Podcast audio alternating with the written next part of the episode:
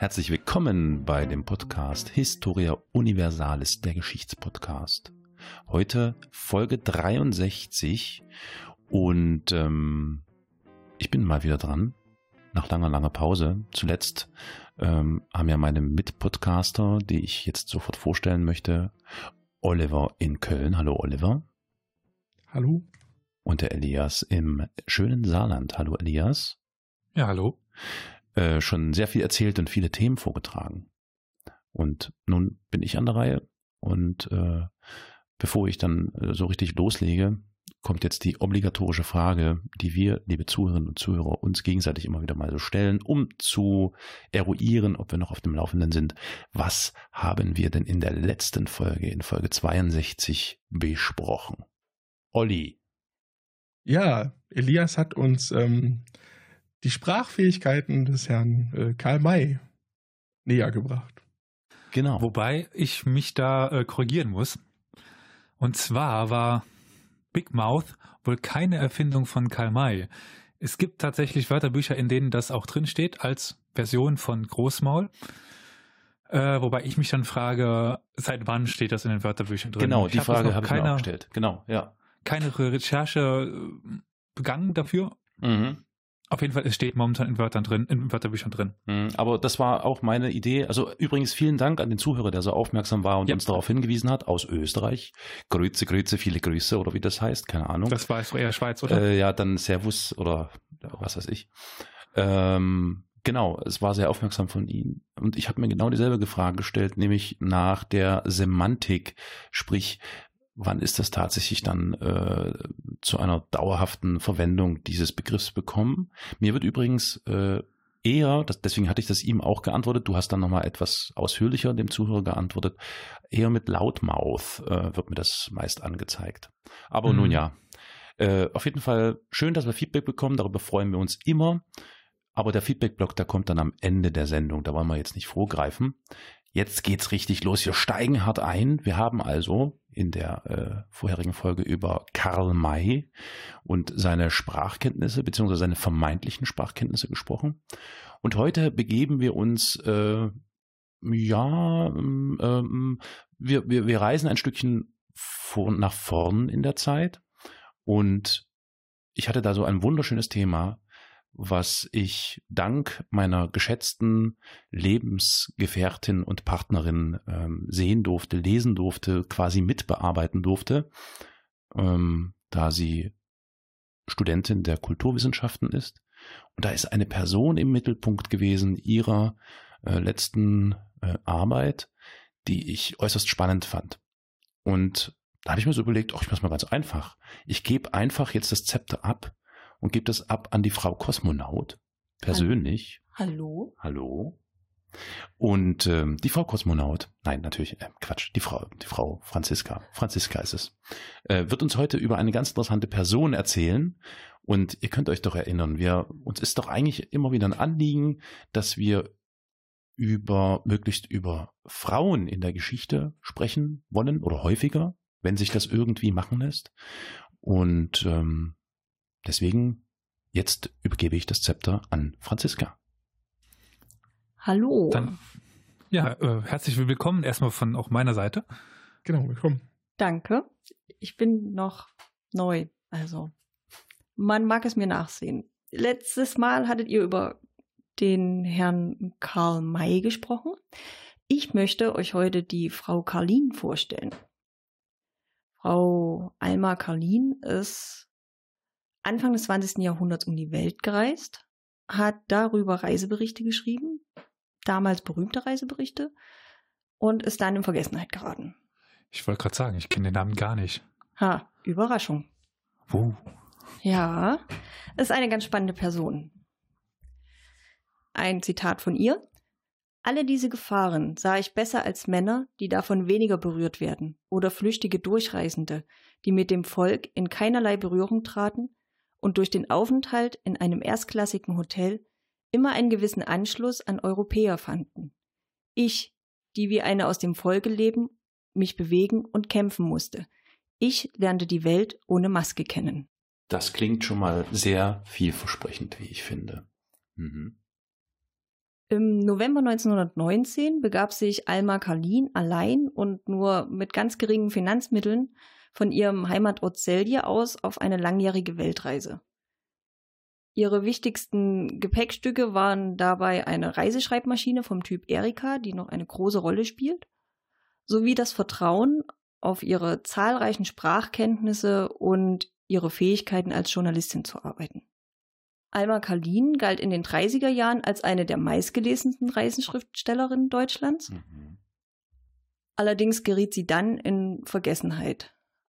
Anlässlich des 130. Geburtstages und des letztjährigen 100. 100. Jahrestages des Beginn ihrer allerersten Weltreise oder ihrer Weltreise überhaupt, sowie ihres diesjährigen 50. Todestages rücken die Reiseberichte von Alma Kalin wieder in den Blick der Öffentlichkeit. Wer war diese Frau, die acht Jahre um die Welt reiste, dann zu den bekanntesten Reiseschriftstellerinnen zählte und nach dem Zweiten Weltkrieg in Vergessenheit geriet? Am 12. Oktober 1889 wurde Alma Ida Willibalda Maximilia Karlin im altösterreichischen Kronland Herzogtum Steiermark, also dem heutigen Slowenien, in der Stadt Celje oder auch Zilli geboren. Ich dachte, es will jemand was sagen, deswegen. ich hatte kurz äh, laut, äh, glaube ich, gedacht so ungefähr, weil äh, ich dachte mir gerade, Steiermark, ist das Slowenien? Interessant, wusste ich nicht. Ich meine, ich kenne die, die Steiermark heute. Aber ich dachte jetzt nicht, dass. Äh, äh Südsteiermark irgendwie, ja, genau. Dass die Steiermark damals äh, auch bis nach Slowenien ging. Ja, ging sie. Ich wollte auch im Nebensatz irgendwann erwähnen, dass du das ja vielleicht mal in der Folge alles erklären könntest, wie das damals war. Hilfe.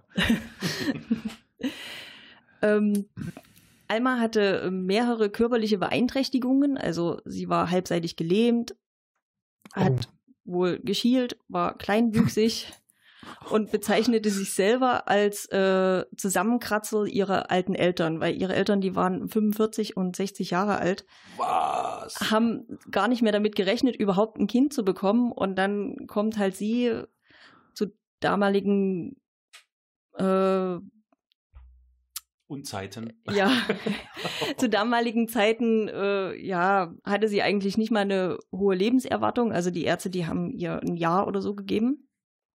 Aber irgendwie war Klein Alma schon immer sehr zäh. Weißt du, ob sie das erste Kind war? Sie oder? war das erste und das einzige Kind.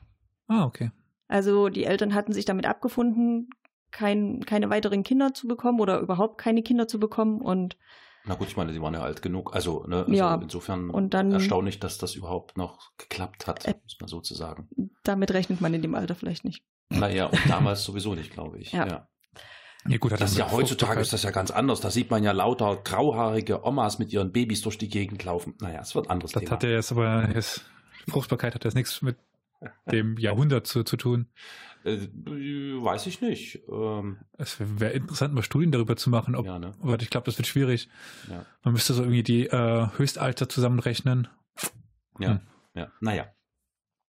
Tja, die Eltern entschieden sich, äh, in der slowenisch- und deutsch sprechenden Kleinstadt äh, dafür sie Deutsch zu erziehen. Das heißt, sie hat auch nur Deutsch gelernt, nicht Slowenisch. Alma hatte ein sehr enges Verhältnis zu ihrem Vater. Dieser starb allerdings sehr früh, 1898, als Alma acht Jahre alt war ungefähr.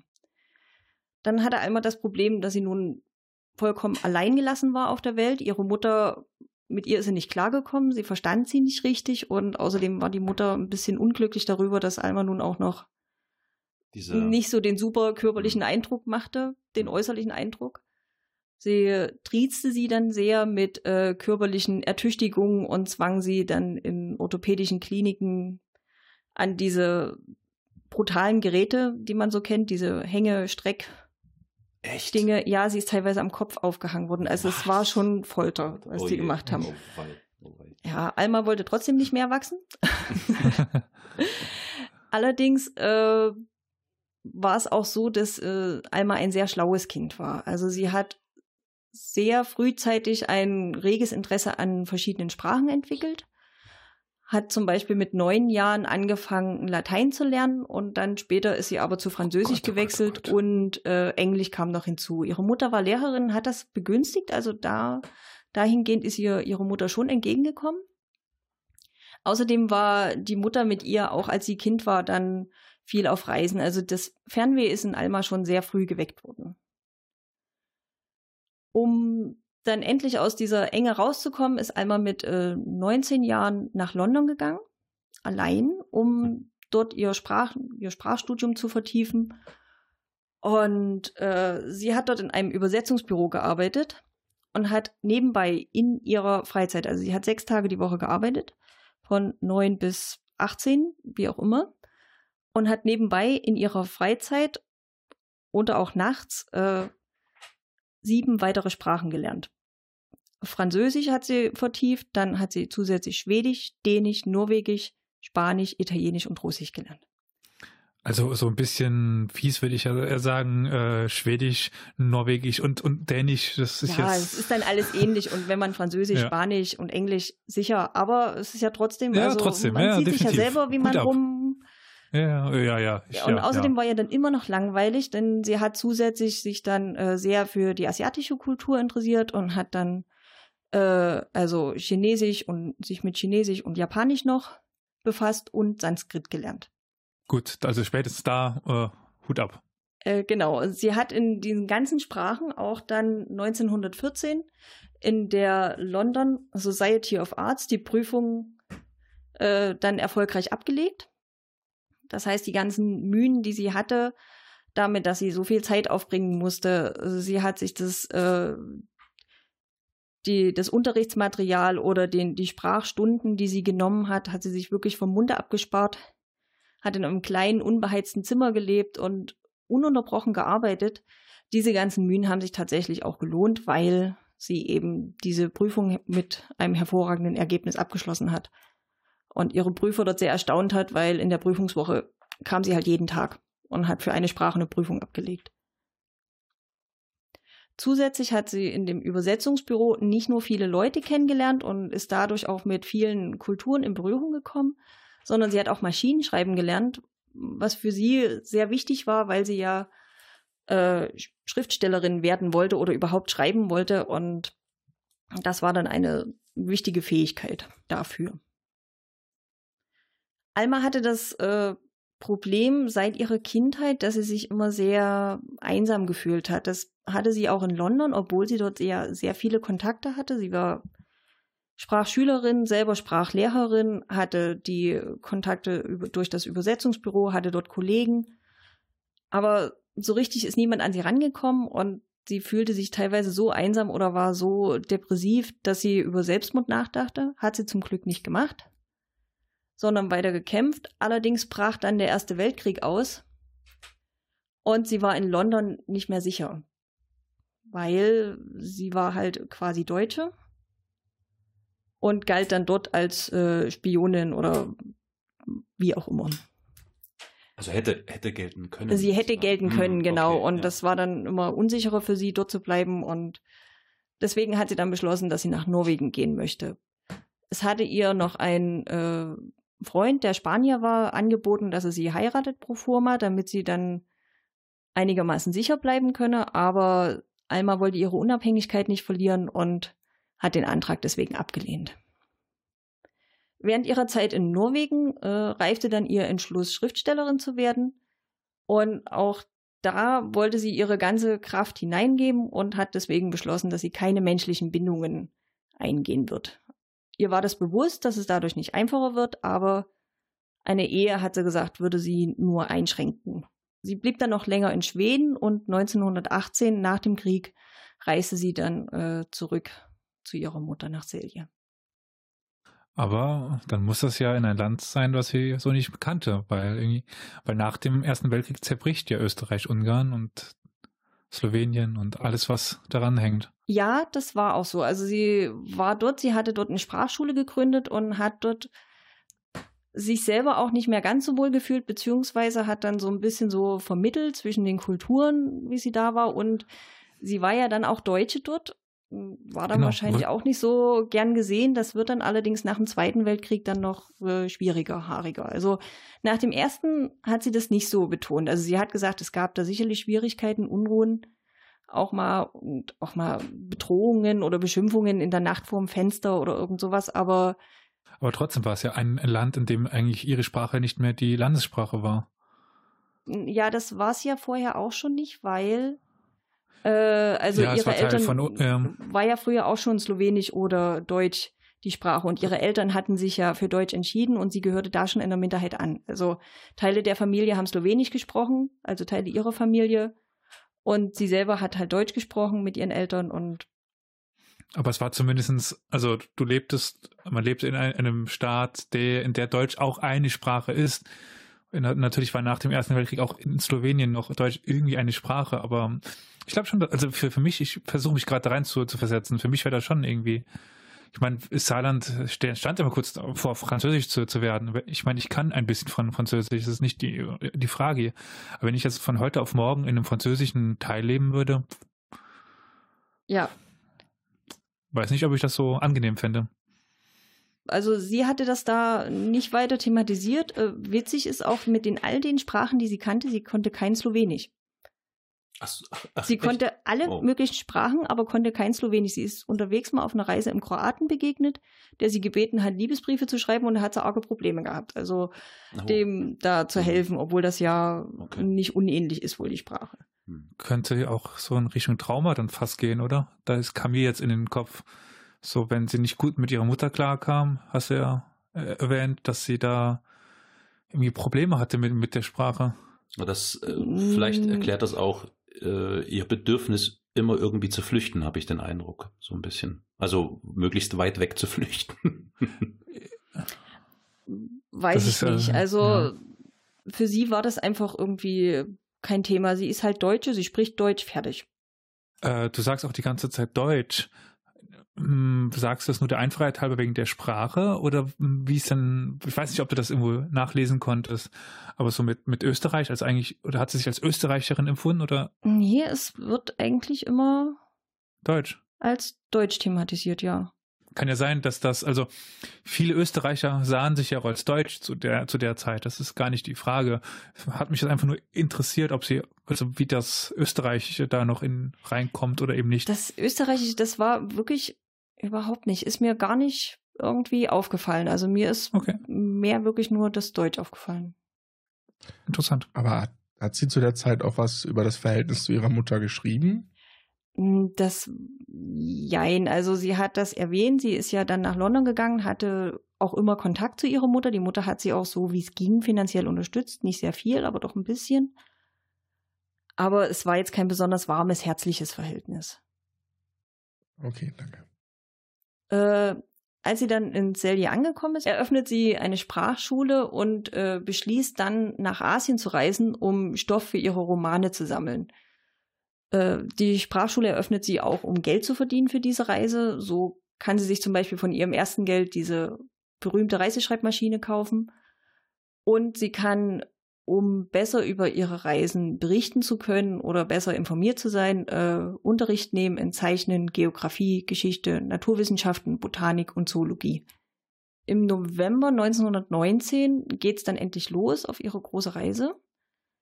Zu ihrer Mutter hat sie am letzten Abend, bevor sie abgereist ist, gesagt, ähm, die Mutter hatte sie gefragt, musst du wirklich gehen? Aber, äh, und Alma hat dann darauf geantwortet, ja, sie will eigentlich nicht, sie weiß, dass es Wahnsinn ist, aber sie muss.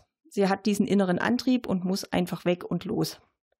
In die Welt. Sie nannte das später Kolumbus-Träume, die sie hat. Also sie wollte gern als Kolumbus die Welt entdecken. Alma Kalin startet mit relativ wenig Gepäck. Sie hat ein bisschen Geld, also 130 US-Dollar und ein paar tausend Reichsmark. Ein selbstgeschriebenes Wörterbuch in zehn Sprachen und ihre mehrfach erwähnte Schreibmaschine. Eigentlich wollte sie auch nur zwei bis drei Jahre unterwegs sein.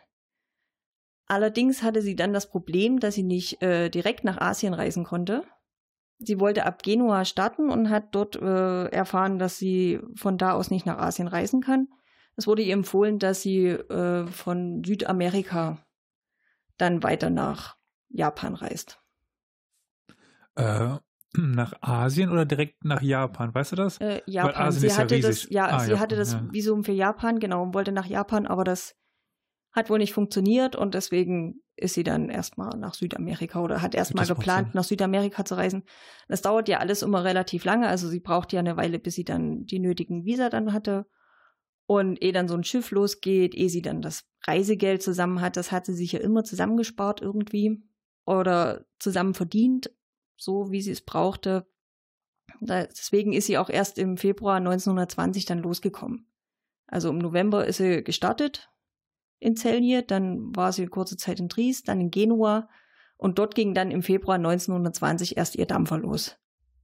Alma Kalin konnte nicht wie geplant nach Argentinien reisen, sondern sie hat nur ein Visum für Peru bekommen und ist dann deswegen dahin gereist mit dem Schiff als erste feste Station. Mhm. Äh, ihre Reise dauerte 45 Tage, war nicht so toll, weil sie ja nicht so viel Geld hatte, musste sie im Zwischendeck lagern in einem Gemeinschaftsschlafsaal mit äh, mehreren Frauen, das, die alle seekrank waren. Es war sehr heiß, es war laut, es hat gestunken, das Essen war schlecht. Und noch dazu musste sie ihre Koje oder ihr Bett, was sie da hatte, ihr kleines, noch mit ihrer Schreibmaschine teilen, weil sie das nicht einfach lagern wollte oder zum Gepäck packen wollte, damit die nicht geklaut wird, sondern die immer bei sich halten wollte. Darf ich also ein ganz normaler Ryanair-Flug. Ja, ja. genau. Ganz normaler Ryanair-Flug. Darf ich fragen, äh, gab es da eine Trennung zwischen den Kojen? Also Frauenkojen, Männerkojen, hast du das? Äh, ja, äh, da, da gab es eine Trennung. Es gab eine Geschlechtertrennung und es war wie, naja, Jugendherberge, so 20, hm, 30 hm, okay. Betten in einem Raum. Okay. Hm. Ja, Elias, sorry, jetzt habe ich dich jetzt mal zu ich, ich wollte nur auf deine Frage hinraten und würde sagen, zu der Zeit ja, ja. aber hat's. Ja. Wurde ja schon beantwortet. Okay. Im Peru angekommen hat äh, Alma erstmal ein wenig die Realität kennengelernt, sagen wir es mal so. Sie war eine alleinreisende Frau. Noch dazu war sie weiß. Das heißt, sie war dort die Exotin. Es war eine für sie eine große Herausforderung, dort überhaupt zu bestehen. Die äh, männlich bestimmte indianische Bevölkerung sah in ihr eine große Sensation. Man hat ihr Gold auf der Straße angeboten, damit sie mit den Männern ins Bett geht. Sie ist bedrängt worden, permanent, also ganz oft überfallen worden, belästigt. Es sind Leute, Männer in ihr Zimmer eingebrochen und so weiter und so fort. Aber sie blieb unbeirrt und wollte trotzdem immer da bleiben oder ihre Reise weiter fortsetzen, auch wenn sie dabei wirklich sehr, sehr viel Vertrauen in ihre männlichen Mitmenschen verloren hat. Kann ich verstehen. Also sie hat dann wirklich ein ganz großes Misstrauen Männern gegenüber entwickelt und hat sie von da an auch nur noch Mannszweibeiner genannt. Diese Erfahrungen haben sie auch sehr geprägt und äh, die blieben auch auf der weiteren Reise noch sehr präsent und haben auch ihre Wahrnehmung und Erlebnisse dann auch beeinflusst. Also wo vorher schon der eurozentrische Blick da war, auch mit einer guten Portion Rassismus mit dabei, wurde das natürlich dadurch noch verstärkt. Das war sicherlich zum Teil der Zeit geschuldet, aber auch halt den Erlebnissen, die sie dort hatte. Irgendwie auch leicht verständlich. Also, wenn ja, man sich da rein empfindet, dass da Ängste geschürt werden, das ist ja kann, kann ich mir, wenn ich mich da versuche reinzuempfinden, kann ich mir das schon gut vorstellen. Ja, man kann, glaube ich, auch sagen, also sie hatte dann tatsächlich äh, richtige Trauma dadurch. Also hm. das war, sie hat dann auch geschrieben, dass sie teilweise Schlafstörungen hatte. Sie konnte teilweise nicht mehr sprechen, nur noch schreiben. Also weswegen ihre Schreibmaschine ja diese große Rolle für sie spielte und immer wieder erwähnt hm. wurde, weil sie halt sowas wie eine Gesprächspartnerin dann auch war. Äh, du hast gesagt, sie konnte Spanisch, oder? Ja. Sie hat nie erwähnt, dass es irgendwie so Verständigungsschwierigkeiten gab. Also das war zumindest in ihren Reiseberichten, so wie sie es geschrieben hat, war das immer so ganz normal. Obwohl es äh, für sie ziemlich schwierig war, allein äh, sich weiter allein durchzuschlagen, sowohl finanziell als auch äh, aus Sicherheitsaspekten her, äh, blieb sie doch bewusst immer allein. Also sie hatte niemals vor, sich an jemanden zu binden und da in eine Abhängigkeit zu geraten. Also es ist ihr mehrfach angetragen worden, die Hilfe. Also, dass sie einfach sich Reisegruppen anschließen kann oder irgendwelche bekannten Leute, die sie auf dem Schiff getroffen hat, dann begleiten kann oder mit denen irgendwo hinreisen. Das hat sie alles abgelehnt und sie hat beschlossen, nee, sie bleibt lieber allein und entscheidet für sich selber, auch wenn sie dann teilweise darunter leidet. Aber sie war nicht die ganze Zeit allein. Also sie hatte immer viel Hilfe, teilweise von Leuten auf dem Schiff, die einfach nur beeindruckt davon waren, dass sie alleine gereist ist. Oder auch gerade in Südamerika von vielen Frauen, die ihr geholfen haben, sie unterstützt haben, ihr äh, ja Übernachtungsmöglichkeiten zur Verfügung gestellt haben oder allgemein vermittelt haben. Das war immer eine große Hilfe für sie. Also so ganz alleine war sie dann doch nicht, wie sie das immer dargestellt hat. So lautet ja auch der Titel ihrer äh, ihres Reiseberichts Einsame Weltreise. Also das war sicherlich eine empfundene, eine empfundene Einsamkeit, aber es war nicht immer so. Es war ein Roman, oder? Was, kann man das als Roman? Nee, das wird nee. jetzt schwierig und literaturwissenschaftlich Naja, wir können ja mal kurz grob, weil wir hatten ja, wir hatten ja letztes Mal Karl May im Gespräch und konnten ja feststellen, äh, ja, so mh, mm, kurios es anmutete, dass Karl May über bestimmte Dinge berichtet hat, die er vielleicht selbst so nicht erlebt hat oder vielleicht selbst da nie gewesen ist oder äh, bestimmter Sprachen nicht mal mächtig gewesen ist oder nicht sehr gut äh, beherrschte ähm, ist es halt ein Roman, also eher fiktiv gewesen. Also bei ihr beschränkte sich das, um mal vielleicht diesen Aspekt kurz zu streifen, tatsächlich auf einen Bericht. Ja, kann man das so sagen? Es war keine ja. Fiktion oder kein Bedürfnis, da einen Roman draus zu bauen. Ja, genau. Okay. Es mhm. war ein Tatsachenbericht. Mhm. Okay. Über den sie sicherlich hatte sie das auch dramaturgisch teilweise zugespitzt.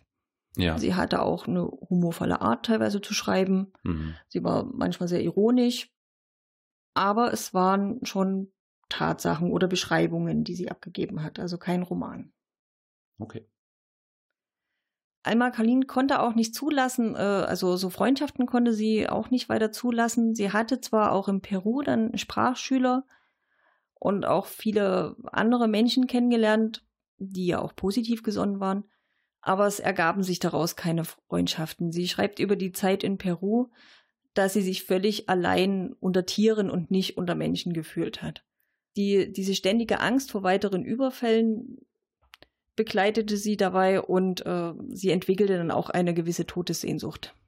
Falls ich das irgendwie überhört habe, aber äh, schreibt sie, warum sie trotzdem weiter reist. Sie muss. Es ist weiter der innere Drang. Okay, weil. Äh, ja, man Angst fragt sich. Und, man, ja, warum, warum, warum machst du denn weiter, wenn du so Angst hast? Weil sie noch nach Japan möchte und China. Und vielleicht wird sie ja im nächsten Land besser. Also, sie ist äh, dann weitergereist nach Panama. Das war zunächst nicht, nicht viel besser. Sie hatte erst einige Anfangsschwierigkeiten und hat dann aber äh, Kontakt zu einem schottischen Ehepaar gefunden und in Sie schreibt selber, in dieser Umgebung fand ich zum ersten Mal wieder zu mir zurück. In Panama ist sie gerichtlich vereidigte Dolmetscherin und hat dadurch sogar ein gewisses gesellschaftliches Ansehen. Also ist ja. Mhm. ja. Mhm. Sie hatte immer mal auch ganz gute Jobs zwischendurch, nicht nur so als Sprachlehrerin, sondern auch wie gesagt als Dolmetscherin in verschiedenen Positionen. Allerdings ist äh, das, was sie in Peru erlebt hat, halt immer noch sehr präsent. Als sie dann jedoch endlich in Asien ankommt, nämlich 1922, wenn sie Japan erreicht, da geht's ihr schlagartig schnell wieder besser. Also die japanischen Männer, die waren halt zurückhaltender, die waren nicht so aufdringlich körperlich und das gab ihr wieder ein Gefühl der Sicherheit. Sie hat dort einen guten Posten an der deutschen Botschaft bekommen und hat Zeit und Muse, das Land zu durchreisen, hat viel Kontakt zu Intellektuellen und Künstlern und fühlt sich dort auch sehr wohl. Und dann ist der nächste Punkt, erstens, warum reist sie weiter durch die Welt, wenn sie eigentlich schlecht geht und fährt nicht nach Hause? Und zweitens, immer wenn sie sich irgendwo wohlgefühlt hat, ist sie weitergereist. Also wenn sie gerade irgendwo angekommen ist, war dann wieder der Drang, weiterzureisen. So auch in Japan. Da ist sie dann auch äh, nach einem halben Jahr dann weiter nach Korea und dann nach China gereist. Man kann sich das Leben auch extra schwer machen, oder? Ja, sie hat sich das gerne schwer gemacht. Aber sie wollte ja Stoff für ihre Romane haben, die sie dann als Schriftstellerin rausbringen wollte und deswegen. Ja, das hat sie wahrscheinlich bekommen. Auch hier war wieder die Einsamkeit ein großes Thema für sie. Sie äh, fand keine festen Kontakte zu anderen Menschen, fühlte sich ungeliebt und unfähig selber zu lieben. Äh, wo nochmal jetzt? In Korea? Äh, in Asien oder in China besser Ach, in gesagt. China, okay. Ja, genau. Sie war da auf, damals hieß es Formosa, heute ist es Taiwan. Hm. Im Rückblick gehörte der Aufenthalt in Japan und China jedoch zu den angenehmsten Erfahrungen, die Alma Karlin auf ihrer Weltreise machte. Äh, Sie fühlte sich dort wohl und entspannt, hatte mal keine Geldsorgen, da sie eine feste Anstellung hatte. Sie wurde von den Männern nicht bedrängt und lernte auch viele angenehme Menschen kennen. Aber aufgrund ihrer Unfähigkeit, mit Liebe und Zuneigung unbefangen umgehen zu können, reagiert sie panisch und flieht, als sie sich in einen Japaner verliebt. Einerseits hat sie ein Problem mit der Vermischung der Rassen, das ist wieder der Blick dieser Zeit. Andererseits hat sie Angst vor der Bindung und der dadurch entstehenden Abhängigkeit. Die Frau scheint dann doch wirklich äh, Bindungsprobleme zu haben. Geringfügig. So, meine Hausarbeit handelte von der einsamen Weltreise, diese, äh, also von dem Reisebericht Einsame Weltreise. Diese endet jetzt hier an dieser Stelle. Deswegen kann ich äh, die nächsten Positionen oder die nächsten mh, Stationen ihrer Weltreise nur so kurz abhandeln, nicht ganz so intensiv. Ich hoffe, es kommt bald mal wieder noch eine neue Auflage des, äh, der nächsten, der folgenden Reiseberichte raus. Also von Hongkong aus begibt sie sich dann Richtung Australien. Auf dem Weg ist sie noch, äh, besucht sie noch Manila. Äh, dann ist sie auf Neuseeland. Und dann geht's weiter auf die Südseeinseln, auf den Fidschi-Inseln, äh, auf Neukatalonien, auf den Karolinen und auf Neuguinea. Äh, dort lebt sie unter den Eingeborenen wie einst Robinson. Allerdings erkrankt sie auch an Malaria und an tropischer Ruhe. Das heißt, zu ihrem psychischen Leiden kommen dann auch noch eine Menge körperliche Leiden dazu. Und angeblich entkommt sie in letzter Sekunde den Kannibalen. Oh. Ja, die Kannibalen sind ein großes Thema wohl in ihrer Südseereise oder auf ihrer Südseereise. Oh, Kannibalen, ja. Ja, Äh, Kannibalen, ich, super, ne?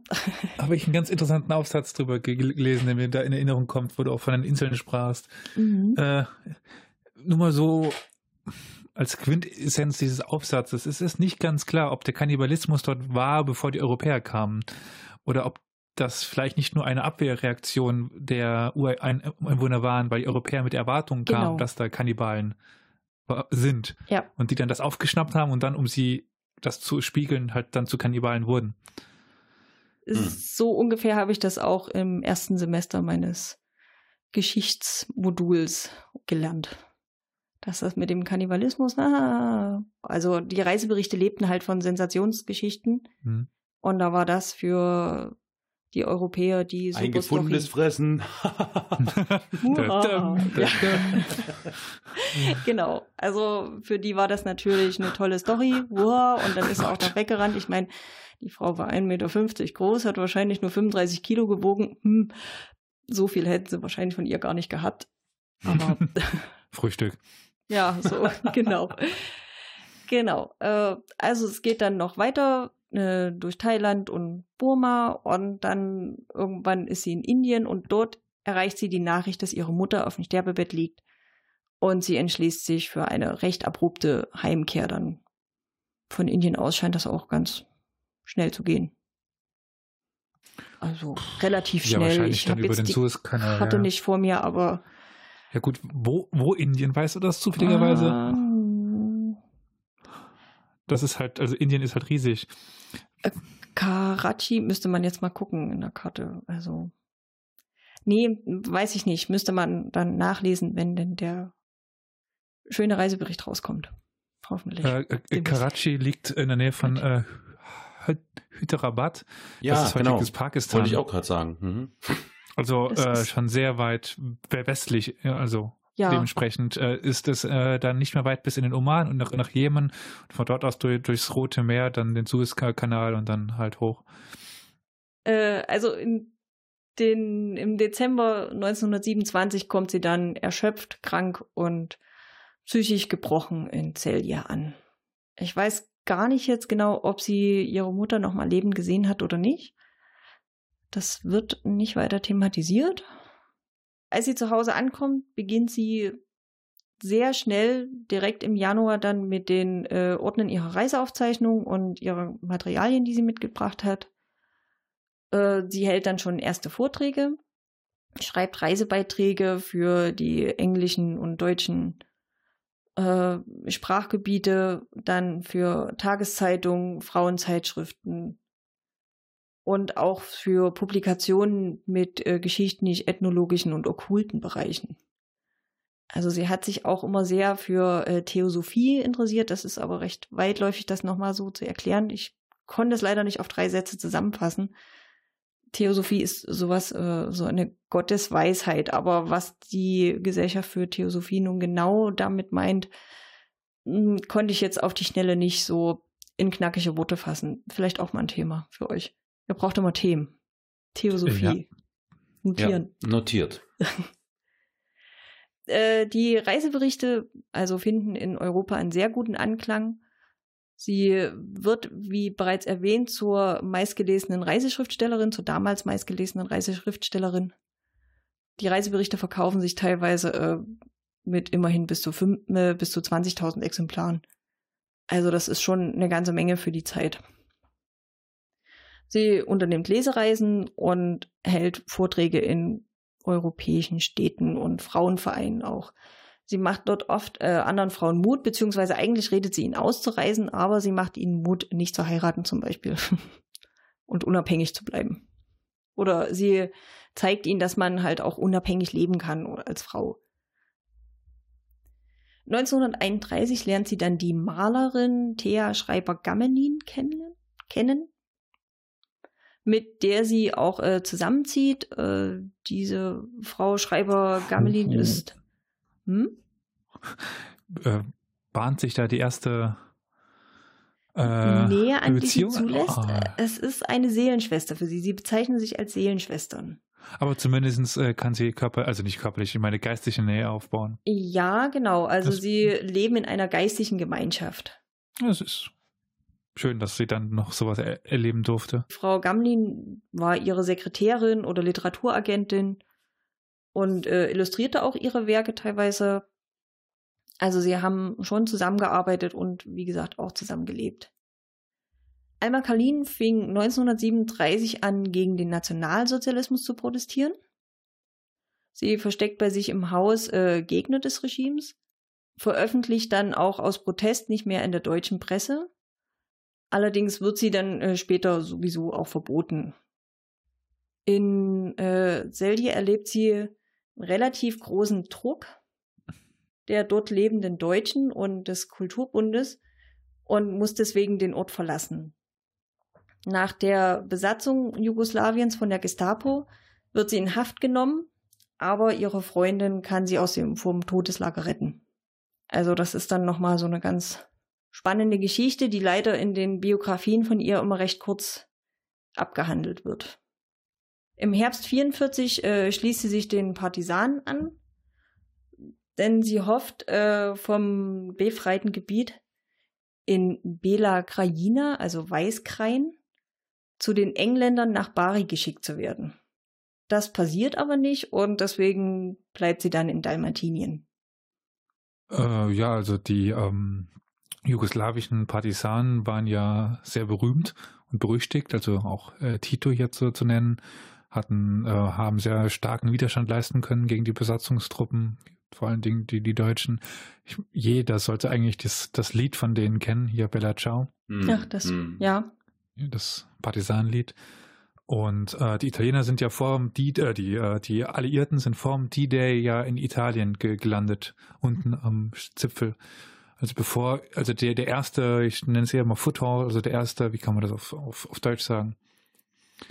Der erste Fuß in der Tür war in Italien, nicht in der Normandie. Mhm. Ja.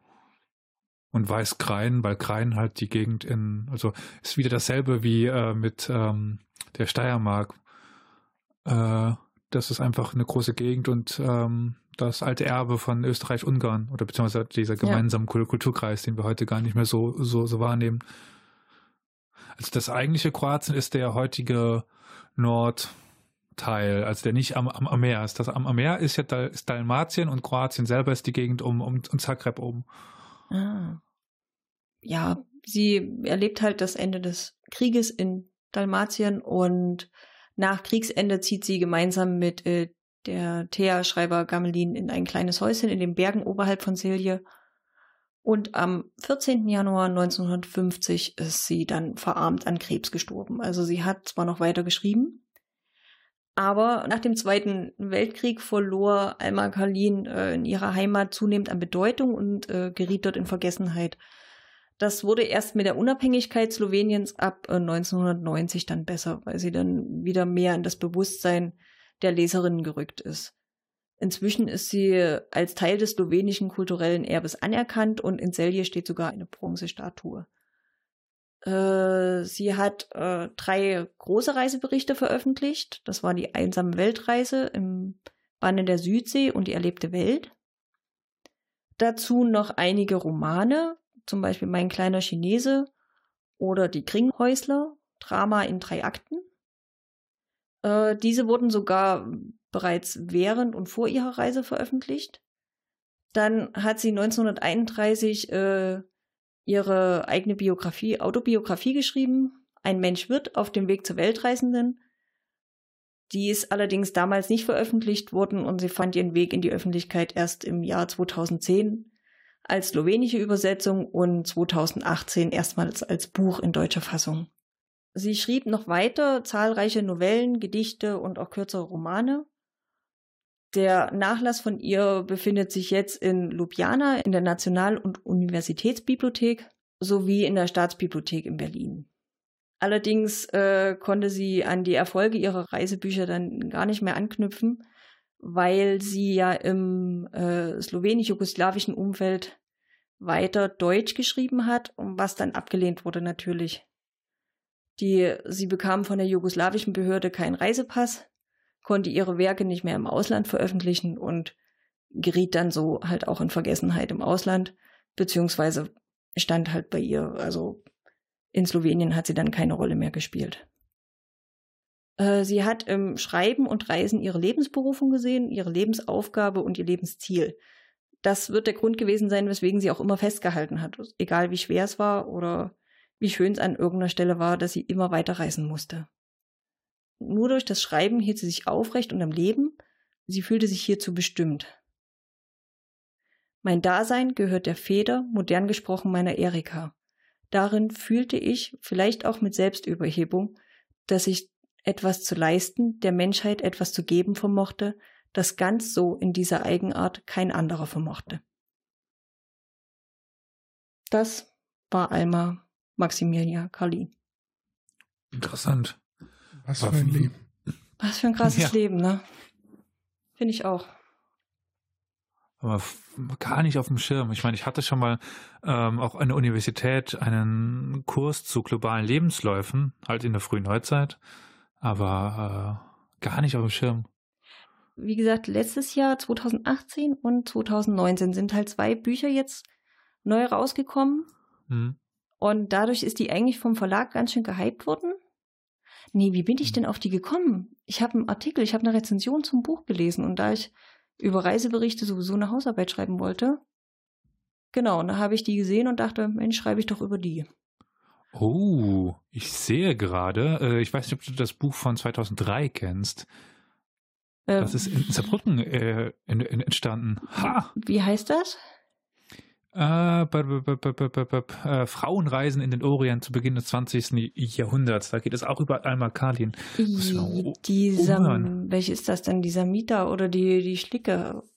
Schlieker, ja. Schlieker, ja. Schlieker, Kerstin Schlieker, genau. Genau, ja. Die hat das geschrieben. Also die hat äh, vor allem sich auch um die rassistische Betrachtung oder den Rassismus mhm. auf diesen Reisen da äh, sich damit befasst und hat das halt dann auch betont, dass das eben einfach ja der Zeit geschuldet war.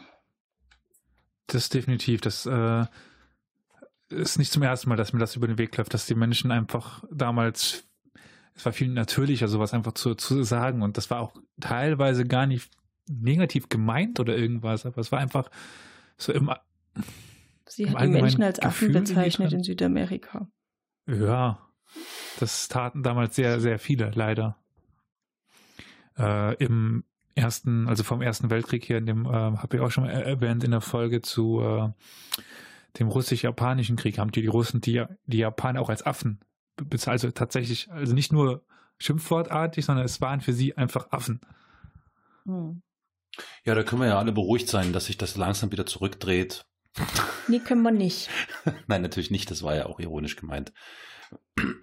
Ich lehne das ähm, ganz strikt ab. Ja, bin ich ganz deiner Meinung, bin ich ganz deiner Meinung. Nein, es ist ja, es ist ja tatsächlich zu spüren, dass es tendenziell schon wieder äh, irgendwie Bemühungen und Bestrebungen natürlich meist aus der rechten Ecke, logischerweise, wo sonst her, gibt, genau dahin wieder zurückzukehren und ja, naja, das hat man ja schon zur Genüge in der einen oder anderen Folge vorher ja, leider. Ähm, bearbeitet. Auf jeden Fall ein sehr interessantes Thema und ich finde, dass äh, die Alma Karlin eine ganz interessante äh, Person und auch Persönlichkeit gewesen sein muss. Deswegen ich dachte, das könnte vielleicht für euch, lieber Olli und Elias, interessant sein und natürlich für die ZuhörerInnen. Und ähm, ja, danke dafür, Franziska. Ich fand es sehr interessant und hoffe, dass vielleicht mal später, wenn wieder irgendwie neue Literatur von über ihr, äh, von ihr über sie. Äh, Jetzt im März. Im März diesen Jahres. Mhm. Okay. Dann kannst du ja vielleicht nochmal mit einer Fortsetzung aufwarten. Weiß Stille. ich nicht. Stille. Also, auch von mir vielen, vielen Dank. Ich weiß auf jeden Fall, wer sich gerade freut auf die Folge schon. Ja. Äh, war interessant. Schön. Ja, finde ich auch. Vor allem, dass dieser innere Drang so stark gewesen sein muss. Alle Widrigkeiten zu Trotz immer weiter. Ja. Respekt. Das ist wirklich, also ich meine, schon allein die Reisen in dem Schiffsdeck, also in der dritten Klasse, ja. teilweise zweite Klasse, also das war für sie natürlich auch eine persönliche Schmach. Es gab ja da diese, ich weiß nicht, ob sie es so nannte oder ob das in der Sekundärliteratur war, diese Farbengrenze auf dem Schiff. Also die erste Klasse waren natürlich die Weißen, die Europäer. Sie musste in der zweiten Klasse reisen und dann die dritte Klasse war noch unter ihr. Also das war schon für sie eine Schmach, beziehungsweise teilweise hatte sie auch nur das Geld, um in der dritten Klasse zu reisen, zwischen den ganzen farbigen. Dann würde ich sagen, kommen wir zum Feedback-Blog, oder? Dann erzählen wir den Zuhörerinnen und Zuhörern einfach mal auf die Schnelle das, was wir in jeder Folge am Ende sagen und erzählen, nämlich wie sie uns erreichen, erreichen können. können. Ganz einfach über unsere Website www.historia-universales.fm und dort oben rechts auf den Reiter Kontakte, da steht alles drin. Ja, sehr gut.